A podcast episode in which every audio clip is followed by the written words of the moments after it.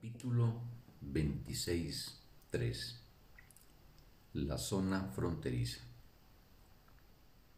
La complejidad no forma parte de Dios.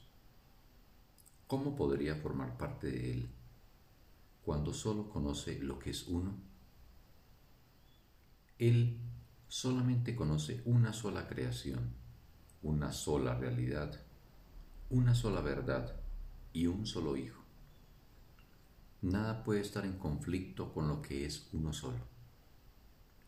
¿Cómo iba a poder haber entonces complejidad en él? ¿Entre qué habría que elegir? Pues el conflicto es lo que da lugar a las alternativas. La verdad es simple, es una sola y no tiene opuestos. ¿Y cómo iba a poder presentarse la discordia ante su simple presencia y dar lugar a la complejidad allí, donde únicamente existe la unicidad? La verdad no elige, pues no existen alternativas entre las que elegir. Solo si las hubiera, podría ser la elección un paso necesario en el avance hacia la unicidad. En lo que es todo no hay cabida para nada más. Sin embargo, esta inmensidad se encuentra más allá del alcance de este plan de estudios. No es necesario, pues, que nos detengamos en algo que no puede ser captado de inmediato.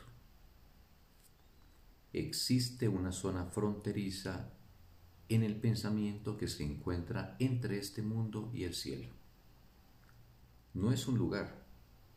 Y cuando llegas a ella, te das cuenta de que está fuera de los confines del tiempo. Ahí es donde se lleva todo pensamiento, donde se reconcilian los valores conflictivos y donde todas las ilusiones se depositan ante la verdad y se juzgan como falsas. Esta zona fronteriza está justo más allá de las puertas del cielo Ahí, todo pensamiento se vuelve puro y totalmente simple. Ahí se niega el pecado y en su lugar se recibe todo lo que simplemente es. Este es el final de la jornada. Nos hemos referido a ese lugar como el mundo real. Sin embargo, hay una contradicción en esto, en el sentido de que las palabras implican la idea de una realidad limitada, una verdad parcial, un segmento del universo hecho realidad. Esto se debe a que el conocimiento no ataca a la percepción. Ambos se llevan sencillamente el uno ante el otro y solo uno de ellos continúa más allá de las puertas donde se encuentra la unicidad. La salvación es una zona fronteriza donde los conceptos de lugar y tiempo, así como el de elegir, tienen aún significado, si bien se puede ver que son temporales, que están fuera de lugar y que toda elección ya se ha llevado a cabo. Ninguna creencia que el Hijo de Dios albergue puede ser destruida pero lo que es verdad para él tiene que llevarse ante la última comparación que él tendrá que hacer jamás, la última posible evaluación, el juicio final sobre este mundo. Se trata del juicio de la verdad con respecto a la ilusión, del conocimiento con respecto a la percepción. No tiene ningún significado y no existe esto no es algo que tú decides, es la simple declaración de un simple hecho. Pero en este mundo no hay hechos simples porque todavía no está claro qué es lo que es lo mismo y qué es lo que es diferente. Esta distinción es lo único que se debe tener en cuenta a la hora de tomar cualquier decisión pues en ella radica la diferencia entre los dos mundos. En este mundo elegir se vuelve imposible. En el mundo real se simplifica. La salvación se detiene justo antes del umbral del cielo, pues sólo la percepción necesita salvación. El cielo jamás se perdió, por lo tanto no se puede salvar. Mas, ¿quién puede elegir entre su deseo del cielo y su deseo del infierno, a menos que reconozca que no son lo mismo?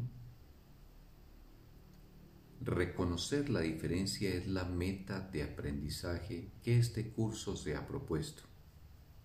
No irá más allá de este objetivo. Su único propósito es enseñar lo que es lo mismo y lo que es diferente, sentando así las bases sobre las que hacer la única elección posible. Este mundo complejo y súper complicado no te ofrece ninguna base sobre la que elegir, pues nadie comprende lo que es lo mismo y todo el mundo parece estar eligiendo entre alternativas que realmente no existen. El mundo real es la esfera de la elección hecha realidad, no en el resultado final, sino en la percepción de las alternativas entre las que se puede elegir. La idea de que hay alternativas entre las que elegir es una ilusión. Aún así, dentro de esta ilusión yace el deshacimiento de todas las ilusiones, incluida ella misma. ¿No se parece esto a tu función especial en la que la separación se subsana al pasar de lo que antes era el propósito de ser especial a lo que ahora es el de estar unido? Todas las ilusiones son una, y en el reconocimiento de este hecho radica el que puedas abandonar todo intento de elegir entre ellas y de hacerlas diferentes. Qué fácil es elegir entre dos cosas que obviamente son distintas. En esto no hay conflicto. Abandonar una ilusión que se reconoce como tal no puede ser un sacrificio. Cuando se desposee de realidad a aquello que nunca fue verdad, ¿cómo iba a ser difícil renunciar a ello y elegir lo que, por ende, no puede sino ser real? Fin del texto un bendito día para todos.